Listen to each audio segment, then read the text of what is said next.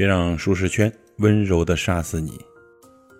生活并不会遵从某个人的愿望发展，改变随时有可能会降临，但积极而面对改变，会让你发现更好的奶酪。塞翁失马，焉知非福呢？我们要知道呢，生活本来就是无常的。无论你哭天抢地、怨天尤人，还是封闭自己、否认现实，生活的变化都会如约而来。我们不能改变无常，我们能改变的只有对待无常的态度。记得有一个朋友呢，因为高考失利，未能如愿进入理想的重点大学，他也曾为此啊懊悔不已，但最终选择了积极面对。在进入大学以后，他主动的搜集信息，咨询老师。在知道了自己所学专业的就业情况之后，他从大一就开始做出规划，并制定严格的学习计划，一步步笃定地实现它。他不娇气，肯吃苦。为了考到一个自己想考的证书，他提前一年就开始准备，报培训班、查参考书、泡图书馆。最终啊，他顺利的通过了考试，获得了那个证书。人生总有很多很多难以预料的事情发生的，逃避解决不了任何问题。不管你内心怎样的纠结痛苦，只要你不去面对，不拿出行动，那些问题呢就会周而复始的出现在生活中的每一个角落。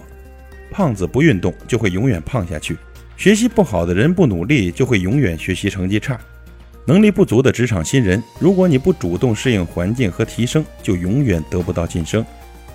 我们之所以会拒绝变化，是因为我们希望享受安定，害怕失去舒适。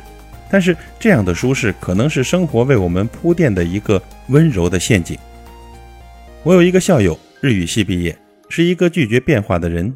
由于他怕吃苦，毕业之后啊，他放弃了继续深造，放弃了日语相关行业，也干脆放弃了寻找薪资待遇更好的工作，只是经人介绍进入了一家小公司做淘宝客服，每个月拿着不足三千块的薪水，浑浑噩噩地度过了两年。等到他想跳出来的时候，已经把日语忘得差不多了。用他的话来说啊，就是觉得自己整个人都废掉了，什么都不会做。想要改变，却已经没有了改变的能力和勇气。他本可以拥有更好的生活，但是由于怕吃苦，怕经历挑战，放弃了自己的优势，放弃了自己的选择权。他把一切都交给了命运做主，只知道被动的接受。他总用小确幸呢来掩饰自己的不上进。等到他真的无处可躲的时候，才发现自己早已丢盔弃甲、溃不成军了。弱者拒绝变化，他们总以为奶酪还足够，因此安于现状，不思进取，坐吃山空。强者是不畏惧变化的，他们甚至会主动的寻求改变，积极寻找新的奶酪。主动寻求变化的人是生活中的少数，他们能够狠下心来，逼迫自己走出舒适区。并持续提高待在舒适区外面的能力。他们能在凌晨五六点钟从温暖舒适的被窝里爬起来晨跑，工作趋于平稳的时候参加一些技能提升的培训课程，对工作状态和内容提出更高的要求，把每一项任务都做到极致，连业余爱好都能媲美专业水准。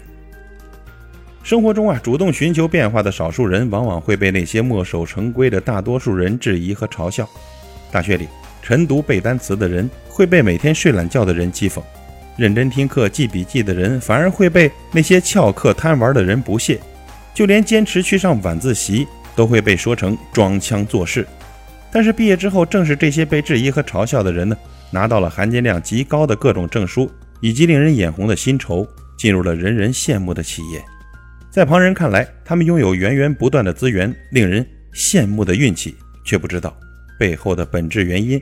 在于他们自律，他们要求自己积极主动地面对一切动荡，积极地去寻找人生的改变，不逃避，不拖延。有人可能还是会固执地选择逃避，以为逃避了就万事大吉了。可事情真的是这样吗？显然不是的。同样的问题还是会发生，你们终将会再次遇见，只不过这种遇见会换一种呈现的方式罢了。你能躲一次，但是你能躲一生吗？既然终不能避免。那我们就选择直面吧。也许你会发现，困难并没有你想象的那么难，你也并没有自己想象的那么脆弱。等你真正的跨越过去之后，你可能会淡淡的对那些困难说上一句：“原来你也不过如此啊。”世界呢，其实远比你想象的要公平。